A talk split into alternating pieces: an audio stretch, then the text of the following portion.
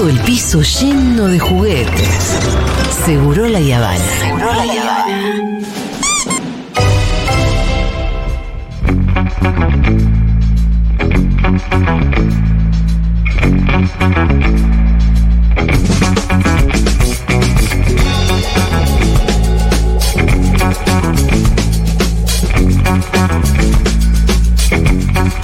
Bueno, qué, cansa qué cansador que es todo también, ¿no?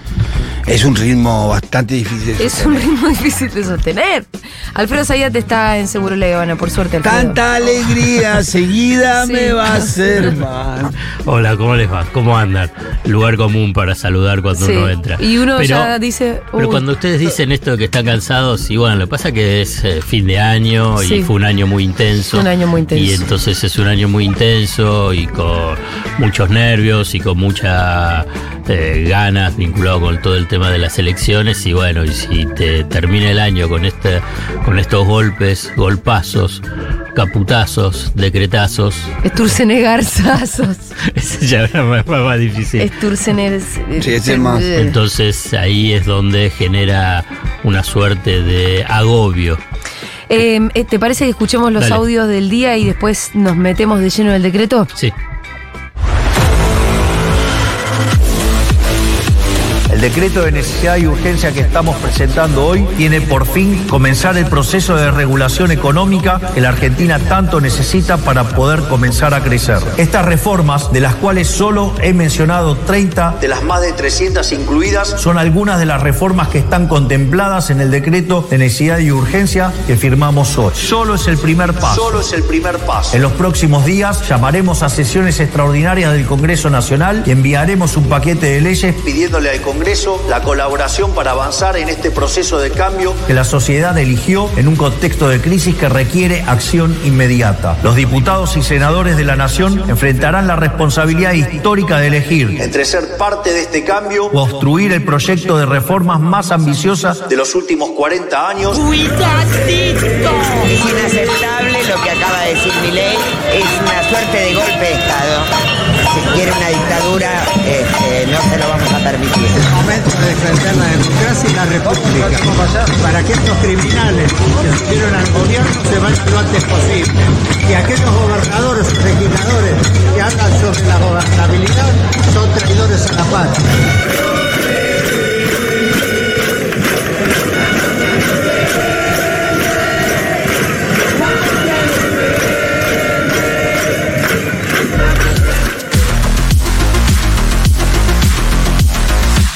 ¿Cómo, sintieron ustedes en el gobierno el, el- el cacerolazo de anoche? No, yo estaba, yo estaba impactado lo rápido que lo leyeron al DNU. Sí, yo también.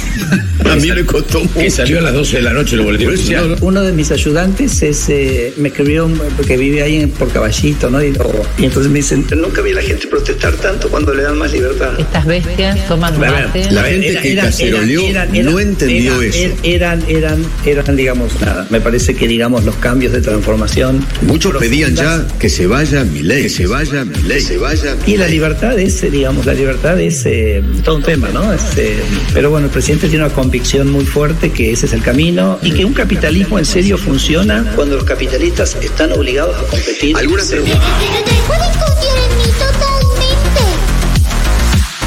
Eh, Javier, hubo cacerolazos en algunas partes de la ciudad de Buenos Aires. ¿Qué reflexión tenías al respecto? ¿Te preocupa o no?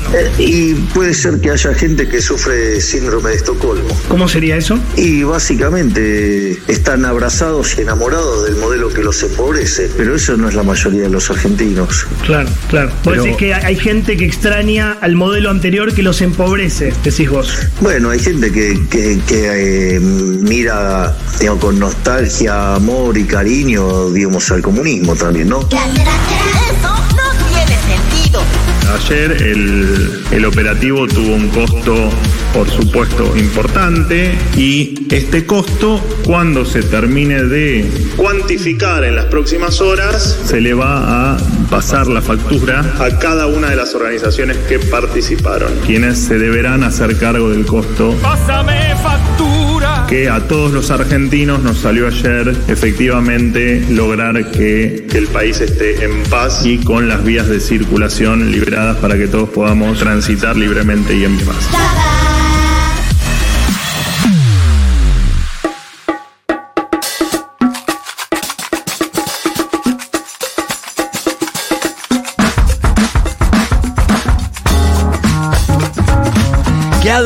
Adornis este adornis, ¿no? Lo de Adornis es impresionante. Bienvenido, Alfredo Sayat.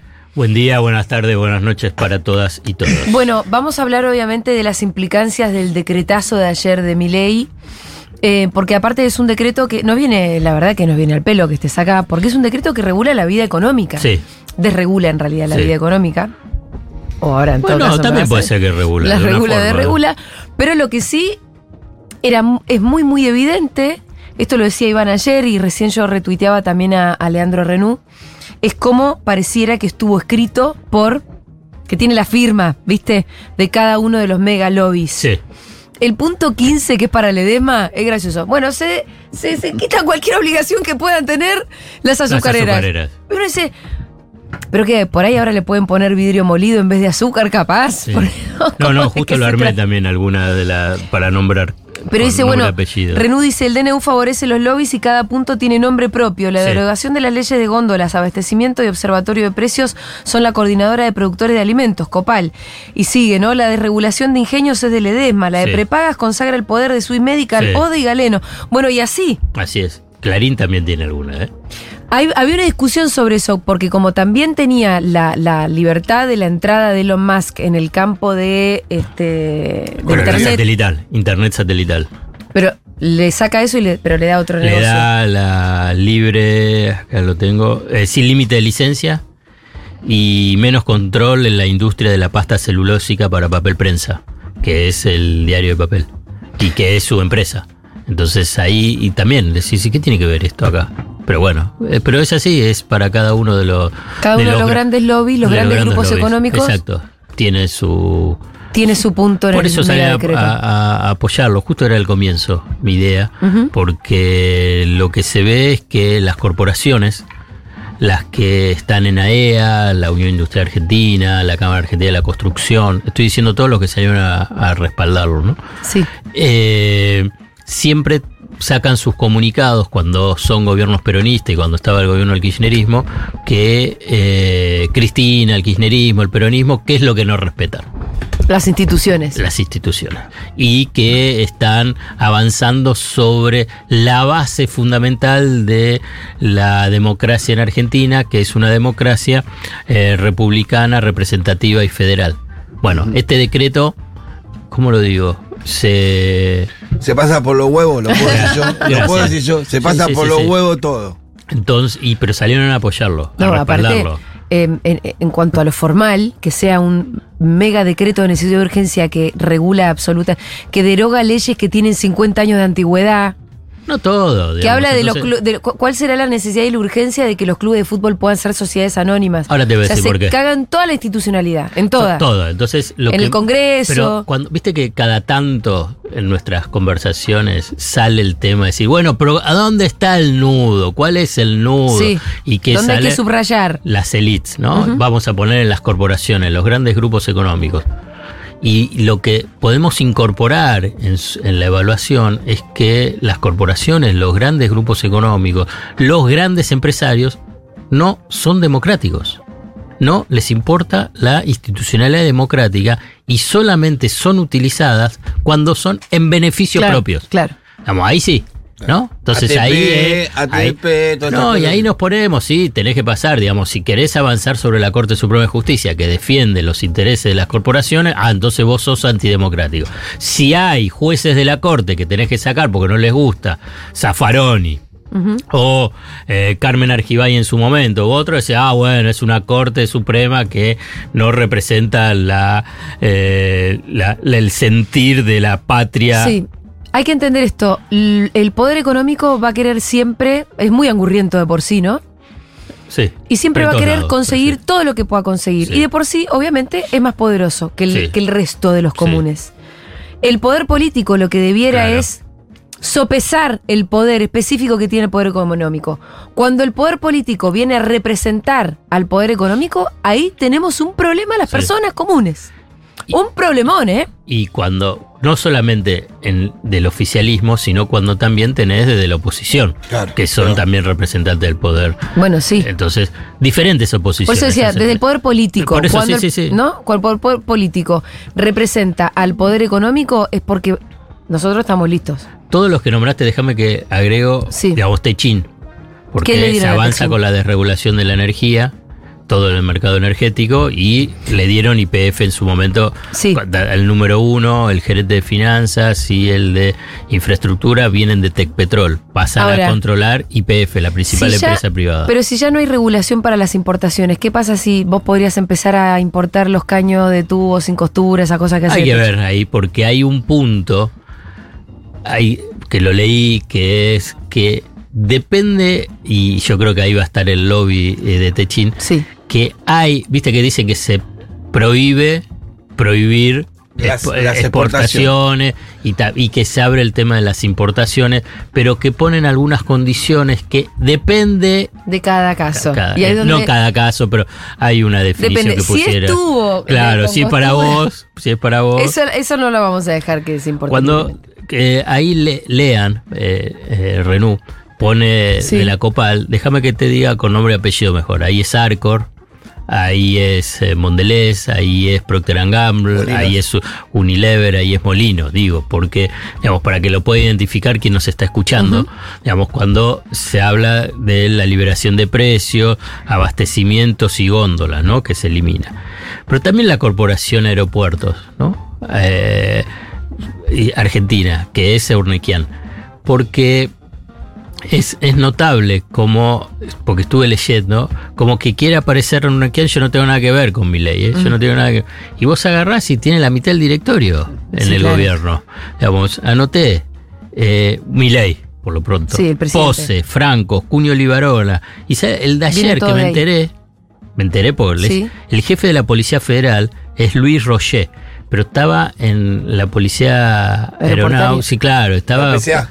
Y no sé si era la PCA, pero digamos, vinculado con todo el tema del negocio de aeropuertos. Por eso tiene la confianza ahí de Corporación eh, América. Y después, eh, perdón, Corporación Aeropuertos Argentina 2000.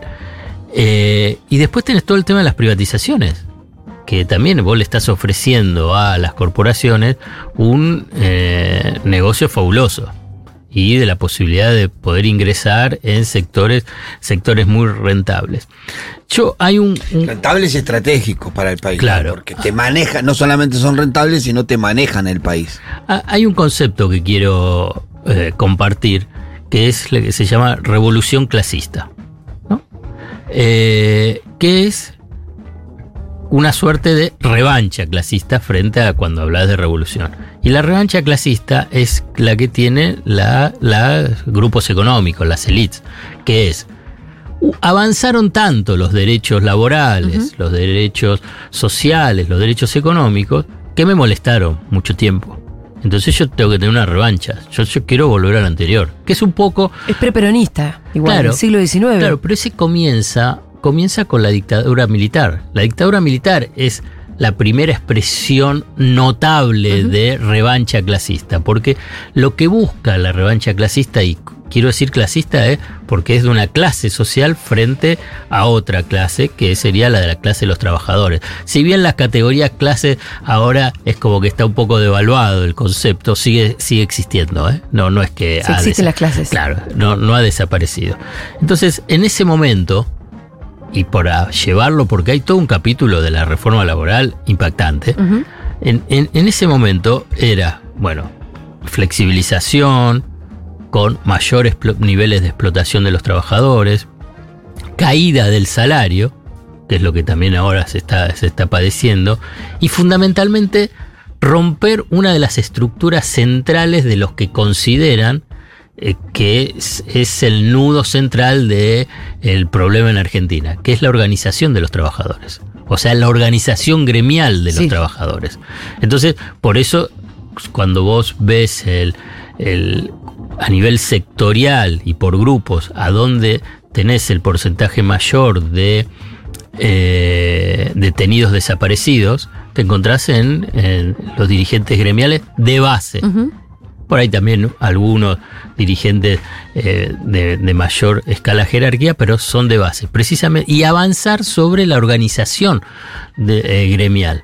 Y en este caso, cuando se avanza sobre las obras sociales, porque claramente se avanza sobre las obras sociales, se avanza sobre los ingresos también de los sindicatos, o sea, de los gremios, lo que apunta es a quebrar precisamente este eh, es la organización de los trabajadores. ¿Por qué? Porque con la organización de los trabajadores debilitadas o que no estén, bueno, tenés posibilidad Puedes bajar de los salarios, bajar- no pagar indemnizaciones, echar gente. y que lo que va, porque además avanza en eso que vos mencionaste, indemnizaciones, por ejemplo, el periodo de prueba, ¿no? Viste que pasa de 3 a 8 meses. Es solamente, ¿por qué no a un año? ¿Por qué no a un año y medio? Si 8 meses, 8 meses necesitan periodo de prueba. Es solamente una precarización. Estirar el tiempo para que vos puedas echar a tener, una para, te- persona. para- además para tener, sí, para tener ma- Sí. mano de obra mucho más barata. Claro, pero llega a los ocho meses y se van a No, vengo otro, vengo otro, Claro. vengo otro, vengo otro, vengo otro, No vengo te otro. sirve en tres Porque meses. tres meses digo, uy, todo lo que lo capacito en tres Claro. meses y ya se va, bueno, necesito por lo menos explotarlo hasta Siete o- meses más. Ocho meses. Pero ¿por qué no pusieron 12? Digamos, sí, o 18, o directamente decir, bueno, que siempre Y porque haya. eso ya es estabilidad laboral. Eh, y la limitación del derecho de huelga. Entonces, Sí. vos entonces, te das cuenta que ahí hay todos conceptos. Usaron dos caminos por el, por el tema del derecho a huelga, declarando algunas actividades como actividades esenciales, Esenciales. ¿no? Y por el ¿cuál es el otro el otro mecanismo que usaron para impedir el derecho a huelga? No, no, no. no, Ese no. solo. Por, por lo pronto, lo que yo leí eso, puede haber Claro. otro, ¿eh? no sé. Claro. Pero lo, lo que claramente apunta es que son los deseos húmedos del establishment en Argentina desde hace décadas. Y acá es donde tenés en ese capítulo de la reforma laboral. El argumento de la industria del juicio, el argumento de que no se genera empleo de calidad, todo la verdad es confuso, es para engañar, para generar todo una- un, un escenario irreal que déjame al, al margen. Antes de anunciar esos 30 cambios, que, digamos, Milei hace todo un- una descripción de la situación y con números y con situaciones. Yo, bueno, una vez puede mentir, qué sé yo, pero sigue diciendo cualquier cosa. A mí, yo, yo digo. Que se sigue con el pero 15.000%. no, pero no hay ninguno que le diga, no, escúchame, esto está mal. Pero es que Pero esto- es, la base de todo la mentira. Pero Alfredo. tan abierto, qué sé yo, Menem también verseaba, la verdad, qué sé yo. No, todo pero estamos, todos- estamos todos- en la era todos de la posverdad. Sí, y- pero a un nivel, pero que, que- que- que- obsceno, obsceno. Muy capucetiano. Bueno, hay que ver hasta. Mira, hoy sacamos el móvil y ya había gente que evidentemente lo había votado. Y estaba puteando. Y no estaba directamente puteando, pero sí con la paciencia un poco más cortita. De hecho, que decían, bueno, vamos a darle hasta enero. Y yo decía, qué gracioso, te quedan, te quedan 10 días, genio. Bueno, ¿Qué pensás que va a pasar fin- en enero? No, enero. después vino otra que fue otra mujer que fue un poco más eh, contemplativa y Hay que dijo pasar el verano, dijo. hasta marzo, hasta que termine el verano. Dijo, hay que pasar hasta marzo. ¿Qué, qué piensan que va a pasar en marzo? La gente de Una verdad está esperando. Por eso te digo, la gente está esperando una mejora en sus ingresos o en que baje la inflación Sí. o que le alcance el sueldo. Y eso por lo pronto no se va a verificar. No, porque va a haber aumento de tarifas en enero. Y ayer muy ya fuertes. vimos una reacción este, popular eh, bastante fuerte, ¿no? Me sorprendió. A mí también, yo en realidad el mediodía había dicho, estábamos, yo estaba criticando, no criticando, pero diciendo la verdad que me parecía una paparruchada, no la, la marcha conmemorativa que hizo la izquierda en el día de ayer, sino todo el show que había hecho Patricia sobre eso, ¿no? Y que a mí, por eso, desde ese punto de vista no me había parecido importante. Que solamente cuando salgan las cacerolas, cuando escuchemos el ruido de las cacerolas, íbamos a empezar a hablar de algo. Ah, entonces fue Mengolini.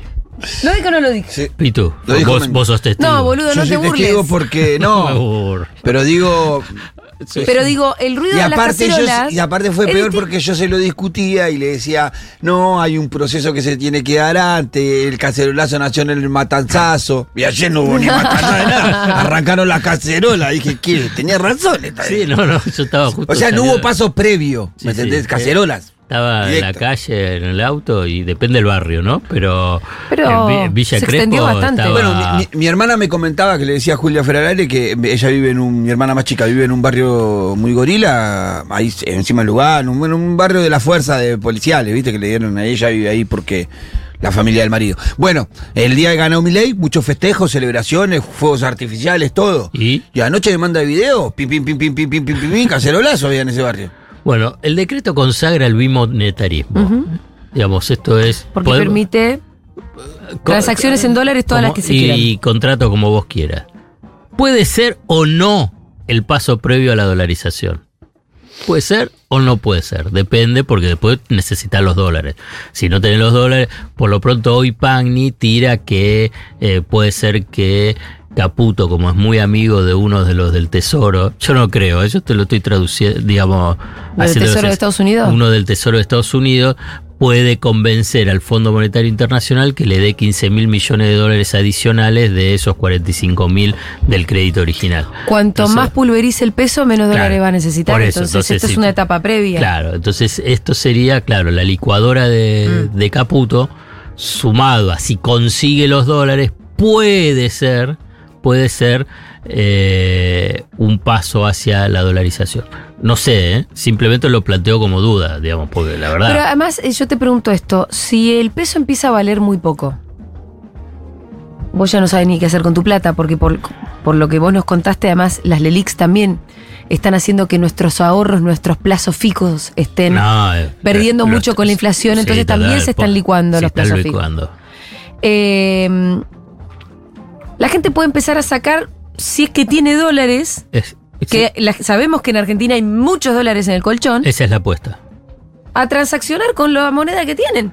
Pero además porque eh, Caputo Bausili, que son expertos en finanzas y en bicicleta financiera, están armando, allá armaron la bicicleta financiera.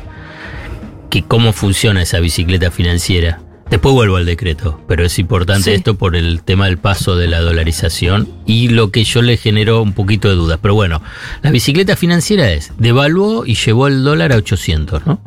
un dólar altísimo, altísimo en términos históricos.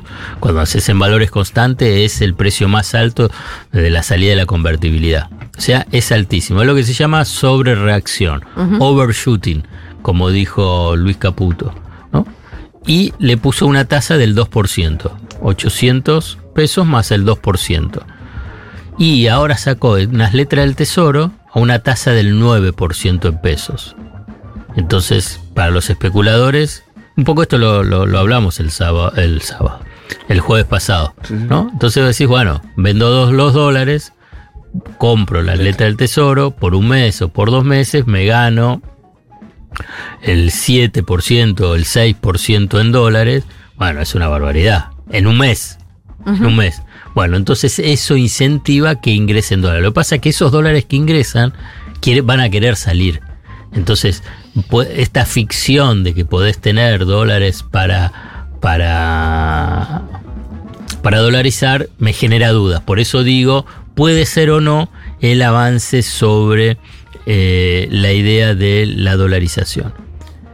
Y avanza sobre el Banco Nación, que quiere privatizarlo. Hoy hubo una asamblea y movilización muy importante de, de los trabajadores del Banco Nación, vinculado Sí. con el tema. Es un gran negocio tener el Banco Nación, porque muchos hablan de, bueno, el personal y que no es eficiente. Primero está en todo el país. Segundo tiene una, es el primer banco de la Argentina en depósitos. ¿Se podía privatizar el Banco Nación? Y bueno, lo intentó Caballo en su momento y después también Roque Fernández y no, no, no pudieron avanzar. Pero Y que- a inmobiliario, y en tema inmobiliario, porque tiene, pero un montón de propiedades por sucursales y un montón de pro- propiedades en, el- Claro. en el país. Entonces, es, es un gran negocio. Bueno, poder se puede, digamos. Deber, no. Eh, y eh, eso generaría una situación de muchísima vulnerabilidad al Estado, a las cuentas públicas. Pero bueno, cuando Milei agarra y dice, bueno, es como que no tiene que haber nada, es lo mismo que lo que puede pasar con aerolíneas. Como dice, ah, bueno, se lo dio a los trabajadores, pero a la vez hace cielos Cielo abiertos. Claro, los trabajadores matás. Sí, claro, pero cielo abierto es ¿Qué quiere decir eso? que, que las que son No, más rentables, va, eh, por ejemplo, no sé, Gol va a decir, ah, bueno, es rentable Buenos Aires, Córdoba. eh, o Fly Bondi. Entonces Sí. hace, bueno, pero no es rentable Buenos Aires, eh, Formosa. Entonces, ¿quién hace Buenos Aires, Formosa? Sí, igual el proceso, el, el- el primer proceso es el que hizo Uber. Nadie. Te baja los precios de los vuelos O sea, te vende los precios baratos, entonces va deteriorando por el aerolíneas argentinas, la demás aerolínea, una vez que las hizo pelota, se queda con las rutas más rentables y te sube el precio que quiere. Eh, para tirar una información que salió, te acaba de terminar la reunión de la CGT con el bloque de Unión por la Patria en el Congreso. La CGT se reúne, como dijeron, a las 18 horas con la CTA y en minutos va a salir un comunicado del bloque de Unión por la Patria de lo que se habló en esa reunión. Ahí es muy importante lo que puede ser la, la reacción de lo que sería la política, los políticos. Me parece que eso es, un, es una prueba de fuego. Durante el gobierno de Macri, durante el gobierno de Menem, pero que es más lejano y eh, había más dos bloques, eh, pero el gobierno de Macri, digamos, hubo un sector de la política que se entregó. Para Concedió ese- todo. para- entonces permitió avanzar sobre, la, sobre los planes de ajuste. Quiero decir quién es Sturzenegger, porque aparece en todos lados y, y precisarlo un poquitito. Está cada vez más parecido a Caballo en su fisonomía y su manera de hablar. Puedo hacer una... Hagamos una- un perfil de Sturzenegger, porque tiene varias vidas Sturzenegger. Pero antes quiero hacer, porque cuando me lo mencionaste ahí, quiero hacer una deducción, simplemente de observación de cómo fue eh, la presentación de la de del DNU, de la cómo estuvo, cómo estaban dispuestos. Sí, ¿no? según Pitu era Mesiánico. un cuadro de, mm, Sí. De la los doce apóstoles. Bueno. Era Jesús con sus doce apóstoles. Vos tenías a ¿Cuál era Judas? Ahí. ¿Está Vale. Judas en el cuadro? no, no, no me lleves a, a la religión. Ahí lo tenías a Milei, en, en el medio. centro. Pero tenías cuatro parados. ¿Por qué estaban parados? No conseguían sillas, no sé. Porque, bueno, tenés teóricamente que los que armaron el decreto, ¿no? Digamos, tenías a Sturzenegger, tenías a Pose, al de energía, algo. Me sale Cirilo, pero no es algo así. Cerimedo, no, ese es No, el- no, sí. Cuatro, ¿no? Y uno. Cuatro y uno, algo vinculado con algo místico de. Sí, esto así. de. de Milei. Vos, él tenía. Es solo una deducción. ¿Betovelo? No, no, era una deducción. Era una deducción. ¿Te acaba Conan? Conan es, Es el, original el más, los origi- cuatro, más los cuatro clones. Cuatro y uno. Es una. No, no estoy así. Para, para, para. Había que cuatro que representaban a, a Conan los y él es, él es Y Conan. él es con- si Él él, Conan. él- él se Y Milei conecta. es Conan Conan. Y los, cuatro otros que estaban son los otros Conan. los clones. Y Si no, que no sé. Bueno, yo tuve una interpretación un poco más, más coherente que la tuya. Yo hablé de la Santa Cena, de los doce apóstoles, y me trataste como no me lleves ahí. no, bueno. Mirá dónde nos llevaste vos, ¿no? Bueno, está bien, bueno, bueno, puede bueno. ser, pero escúchame, ¿por qué estaban parados? ¿Por Es verdad. Y los otros sentados. Claro, y los otros sentados. Solo esos cuatro parados, es verdad. No dicen que, que se conecta, digamos, el que escribió el libro, González, el loco. Digamos, que hablan que, que hay un. Bueno, qué sé yo, no sé, digo. Igual, Yo, sí, yo digo a mí para la, que, pe- que pensemos juntos. la vibra me dio muy secta todo. Mm. Me dio muy secta todo. Entonces, eh, bueno, ¿quién es eh, Sturzenegger? ¿Cómo? ¿Quién es Sturzenegger? ¿Quién es Sturzenegger? Sturzenegger es hijo de. ¿Viste cuando empiezan a, a decir? De Arnold Schwarzenegger, no. No, no. De. Adolfo Sturzenegger. Sí. Obviamente que dice, ¿qué, qué me estás hablando? ¿Quién es Adolfo Sturzenegger? Bueno, es un economista muy importante de la década del 80 y de los Ah, ¿qué 90 y que estuvo, no, ¿Sí? estuvo con, con, Con Menem. con- claro, con Caballo y estaba ahí, digamos, era uno de los representantes más importantes de, eh, de los economistas liberales, neoliberales. No, no es que como Federico Sturzenegger salió de la nada. Digamos, es como parte de una dinastía de. Son esos herederos. Por eso yo menciono, lo digo las historias, es que hay que saber que aparecen y no es que salen de la nada. Son parte de una continuidad de estos economistas. Sturzenegger, para hacerlo bien cortito, no es la primera vez que tiene injerencia en la gestión de un gobierno. Estuvo en el equipo de Domingo Felipe Cavallo en, eh, en el segundo. En, en el segundo En el de la Rúa. en el de la Rúa. Don- y participó de lo que se llamó el mega canje. Claro. El mega canje, Y del blindaje también. sí. Que pero como con la misma operatoria. Claro, pero el mega canje fue judicializado, una y dos instancias, obviamente una y dos instancias, salvados cuando en el momento de eh, Mauricio Macri, por la justicia M. O s- incrementó la deuda en 52 mil millones de dólares. Esto es el mega canje, es agarrar un montón de deuda que tenían, pasarla a otra deuda que da una tasa de interés más alta a un plazo por lo menos de 10 años. Esto, al cabo de ese tiempo, obviamente que después vino el default, ¿no? Pero era un incremento de 52 mil millones de dólares. Ese es un antecedente para saber de, de dónde salió. ¿A quién cagó con el megacanje? Bastó. No, a la, a la economía argentina. Digamos, eso generó un, un desastre a nivel. Digamos, El default. claro, el punto inicial era, bueno, hacemos el megacanje para sacar los vencimientos iniciales que tenemos en estos meses y en este año, era de la Rúa, y entonces de esta forma aliviabas las cuentas financieras y fiscales del Estado en ese momento. Ahora bien, pero te endeudabas, hundías a futuro a la economía argentina. Esto es eh, Sturzenegger. Además, dentro de esa operatoria estaba acordada un famoso desembolso que fue el que no llegó en diciembre del, del 2001. fondo, del Fondo Monetario Claro, el fondo no le hace el desembolso de no sé cuántos miles de millones de dólares para noviembre del 2001 y en diciembre explota todo por los aires. Federico, hijo de Adolfo, crea las LEVAC. Si bien venían del gobierno de, de, de Cristina, pero no, no era, eran letras del, de- del Banco Central para los bancos. Las LEVAC son las letras del Banco Central que permitió que otros puedan comprar ese bono, no solamente los bancos del La gente. sistema. La gente, claro. Vos, por ejemplo, tenías tu plazo fijo. Sí, si en lugar de plazo buitre, fijo podías cualquiera. comprar, podías comprar LEVA que te daba una tasa un poco más alta. O eh, fondos Fondo de de inversión y todo. Eso generó una bicicleta financiera fenomenal que derivó después en que eh, salieron corriendo los que participaron de esa bicicleta para darme los dólares. El primero, esto ya lo mencioné una vez, pero lo repito, que fue el JP Morgan en abril del 2018, que le pidió 1.200, 1.400 millones de dólares de la reserva. Se la llevó, el JP Morgan da la orden de largada, tenemos que irnos, ya está, ya hicimos dos años de bicicleta financiera, empieza la corrida, eh, se están llevando los dólares de reserva, entonces, ¿qué es lo que hace? Eh, el gobierno de Macri va al Fondo Monetario Internacional. O sea que, o sea que Sturzenegger tiene responsabilidad de esa deuda que después tuvimos con el Fondo Monetario Internacional. ¿Por qué? Porque tenés que ir al paso anterior. ¿Cómo es que llegás al fondo?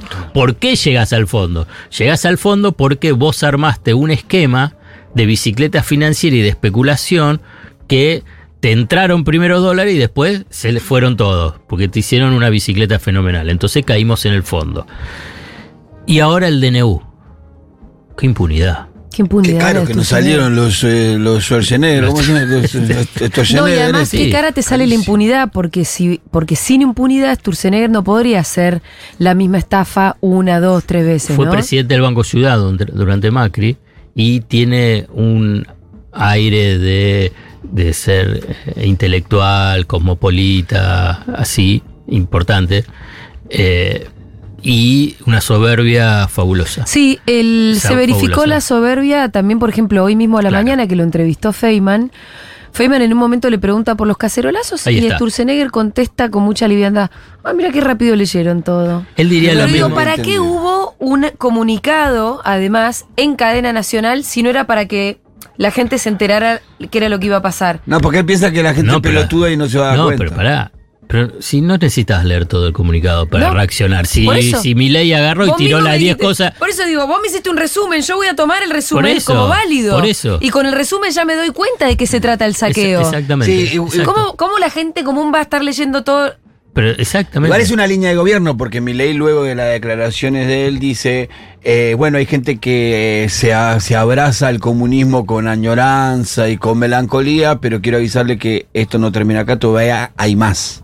Eh, Así no, no dijo lo mismo de eh, Marcos Alperín. Viste que salió rápidamente a festejar el decreto y si tampoco lo leyó. ¿Y por Claro. qué lo festejó? Porque, Exacto. dijo, estaba lo en las redacciones. Galperini estaba en No, las redacciones. ¿Hay algo para estos unicornios que salieron a festejar o no? Eh, no, no lo encontré. No encontré Y por la ahora. de no regularización necesitan Ah, por ahí, lo de, ellos. por ahí lo de la tarjeta de crédito hay que verlo. Ah, El Eh, límite de la, de, la, de la cosa de las. Voy a hacer una, otra especulación. Antes hice la especulación con los perros, ahora voy a hacer una especulación con Sí, Macri. y- interesantes y, interpretaciones. la, y las eh, de las sociedades eh, para la privatización de los clubes. sí. ¿Por qué? Digamos, ¿Por qué pensás que ponen las privatizaciones de los clubes? Yo estoy tratando de pensarlo. Digo, Nosotros ya ganamos ¿por- la elección, ya no sé. Si además todos los clubes ya salió, toda la, todos los clubes, la AFA, menos talleres, que está casi privatizado, Talleres de Córdoba, todos en contra. Digamos, no. La, la AFA dijo que cualquier club que se convierta en sociedad anónima va a ser desafiliado de la AFA. Hoy a la mañana lo dijo. Bueno, entonces, pero bueno, entonces ¿por qué? Porque además tiene un costo elevadísimo. Si, si, si él avanza, Habilita un negocio importante. sí, pero, deja- pero Sí. si en las canchas empiezan a putearlo, Y sí. ¿te acuerdas que empezó Macri? ¿Cómo fue? Cuando- Si vos querés encontrar un punto de inflexión, Canchas y recitales. ¿qué es lo que cantaban? Eh, eh, Mauricio Macri. La puta Sí. Bueno, si empieza, digamos, y la verdad que ahí, yo no sé qué es. Entonces digo, ¿qué le, qué, qué le habrá prometido Macri a Milei para que avance sobre todo eso? ¿O cuál es la idea? ¿Qué es lo que.? Bueno, Pero ¿quiénes son los principales compradores de equipos de fútbol en Europa? Los árabes, sí, sí, sí, Arabia. Saudita. Y por eso todo el lugar. tiempo. ¡Ah! Y por Está en eso- Arabia ahora mismo. No, pero en tres minutos si Boca te lo bien la deducción. Pero cuando Ma- No, a Qatar, cuando- sí, Arabia. Cuando tenía, cuando, cuando Riquelme hablaba que se lo van a vender a sus tres amigos, él decía, viste que él dice mi amigo el jeque. Eh, ma- ma- eh, eh, Riquelme no lo decía al jeque, pero decía a su amigo. Bueno. Boca estaba vendido ya. Entonces vos ahí hay mucha plata. Te voy a, voy a compartir acá una información que eh, dio Pablo Ibáñez en nuestro podcast Mano a Mano hace, no sé, dos semanas, no importa el tiempo, pero más o menos. Que habló sobre el tema de Macri. ¿Por qué eh, Macri, viste que va cada tanto a, a Arabia? Sí, en momentos además O a- donde uno diría, che, no, no, da que te vaya de paseo. A Qatar, Arabia, etcétera. Al parecer, dice, dice, que está convenciendo a un gran fondo de inversión eh, árabe, o ya, sí, qué sé yo, de Qatar, para que compre una participación de la empresa Globan. ¿Cuál es la empresa global? Eh, uno de los unicornios, esto, Mm. que, eh, que está ¿A qué se incluso en los grupos. Es difícil yo que para poder Oh, describir qué a Cuanto qué más se difícil es describir a qué se dedica. Es como Eh, porque en mayor es el choreo, Es ¿no? como, es como mi vecino que de Bueno. colombiano que trabaja de viajar. Pero, pero ¿por qué piensa? ¿Por qué piensa que lo hace? ¿Por qué lo piensa que lo hace? Cobra una comisión, Macri. claro. Estiman que si- es una empresa que cotiza en Nueva York, que es Globant, ¿eh? no, no, no, no es. Busca Globant y ahí cuál es la, ¿Cómo la es? definición. Globant. Globan. Entonces, eh, estiman que depende de la cotización que hoy tiene Globant en el mercado y depende del porcentaje de acciones que pueda llegar a vender, si se concreta, la comisión puede llegar a ser de 100 millones de dólares. Bueno, Pero- imagínate que si le abre también las puertas a... Sí, ¿Te leo? Ver. Dice, utilizamos las últimas tecnologías en el campo digital y cognitivo para transformar las organizaciones en todos los aspectos. Bueno, eso. Entonces va a la empresa y dice... No, bueno, no, no, pero en va... todos los aspectos es una filosofía muy Bueno, interesante. pero va, qué sé yo, Así, y, güey, y te, y si te cuento cómo comienza la historia. En nuestra historia comienza así, cuatro amigos reunidos en un bar. Así comenzó nuestra historia en el año Sí, 2003. Ellos bueno, compartían un sueño común que, sí, que, sí, que seguimos desarrollando. Convertirnos en la mejor compañía que ofrece transformaciones profundas para las organizaciones al tiempo que genera oportunidades globales de carrera para los profesionales Que tienen. Todo eh, esto bajo una filosofía de... multimillonario. No multi- entiendo. multimillonario. Me Ya vas parece. a entender, ya vas a entender. Miyaya, algo así se llama el, el- el dueño y el que. Es tipo Alperín y está eh, en todos los grupos Sí, pero WhatsApp pro Macri y ahora pro Milei. Alperín se comprende. Bueno, bueno. bueno. Entonces, eh, ¿te imaginas? Venden los, eh, los equipos de fútbol y te viene como los- el dueño del Manchester City o el dueño del Chelsea, el dueño de... Pasa a ser dueños de equipo de fútbol. Bueno, ahí hay un negocio eh, fabuloso. Eh, por ahí entro ahora en un, en un debate que también se dio durante Macri y que va a ser controvertido. Pero por lo menos lo quiero decir ahora que recién está comenzando. Que es la asociación del gobierno de Milei a la dictadura. Y, y yo prefiero... ¿Vos podés decir por las formas autoritarias? Sí, claro. Pre- prefiero decir que es un gobierno autoritario, que él es un autócrata y que por lo tanto es represivo, pero no una dictadura. No porque fue el- elegido por el voto popular. Sí. Eh, y en última instancia, por ahora siguen funcionando el, el Congreso, el, Poder Judicial. Bueno, pero ayer Eh, se llevó puesto a la facultad por eso, del Congreso. por eso, ¿eh? pero todavía está, se reúne el Congreso y vamos a ver, ahí está la respuesta. Por eso el tema es cuáles son los límites que le impone la democracia y las instituciones democráticas a la autocracia, ¿no? Del emperador eh, Milei que quiere gobernar simplemente por la su, su, su lapicera. Él sí está usando la lapicera. Le, le Sí, hizo sí, caso. sí, sí, hay uno que usa lapiceras, sí, Le sí. hizo caso. Y, y por último, el último. En estos momentos que fin de año y que y además estamos terminando, ¿no? El 2000 o Sí, no, no sé. 2023. Sí, ta- pero también después no se encontraron el 2024. Sí. Entonces, Hace- eh, ¿seguís? con- sí, con este mensaje, este mensaje, digamos, de María, ¿cómo es? Carlos María Domínguez, en el sentido de que te estás abrumando, que estás Sí. angustiado, además de decir que tenés que seguir en las construcciones colectivas y que te sigas acompañando como te acompaña Futurock y con tus familias, con tus seres queridos y todo, porque así uno se enfrenta a los periodos oscuros, porque este es un periodo oscuro, es un periodo oscuro de la realidad política, económica, social, humana, porque hay una agresión a las personas. Bueno, los, las políticas de ajuste tienen un límite las, la- la- las políticas de ajustes tienen el límite y el y el límite lo da la tolerancia social. O sea que lo damos cada uno de nosotros. Digamos, si no haces nada, y el ajuste va a seguir. Pero la capacidad que tiene la sociedad argentina de ponerle límites es mucho más alta que de otros países. Por eso, hasta nos sorprendió qué es lo que pasó ayer que no se esperaba eh, inicialmente. Entonces, a mí me parece que son síntomas, son síntomas buenos, en última instancia, de que esto no significa que mi ley va a terminar en enero. Y que vas, y, y, y mi ley puede llegar a seguir y va a estar los cuatro años. Bueno, ahora bien, pero la sociedad le va poniendo límites. Y la sociedad somos nosotros. Y la es- sociedad también está representada en la dirigencia política. Sí. Y no van a ser eternos. Menem, ¿qué es lo que quería? ¿Te acordás? La re, re, re. Era. Y alguien le puso Bueno, el límite. Tuvo dos. También hubo un momento que era vamos por todos. Y no fue vamos por todos. Hubo un límite. Bueno, malo, te pueda gustar o no. Hubo un límite también. Sector de la sociedad. Bueno, y hoy también. Digamos, va a querer el DNU y bueno, también va a haber límites. Vamos, simplemente este mensaje que siempre me dicen que soy muy pesimista. buen mensaje soy muy para pesimista, estas negativa, y para estas navidades Para y año nuevo. Navidades, el mensaje de Alfredo Seagat es salgan a protestar y también a defender sus derechos.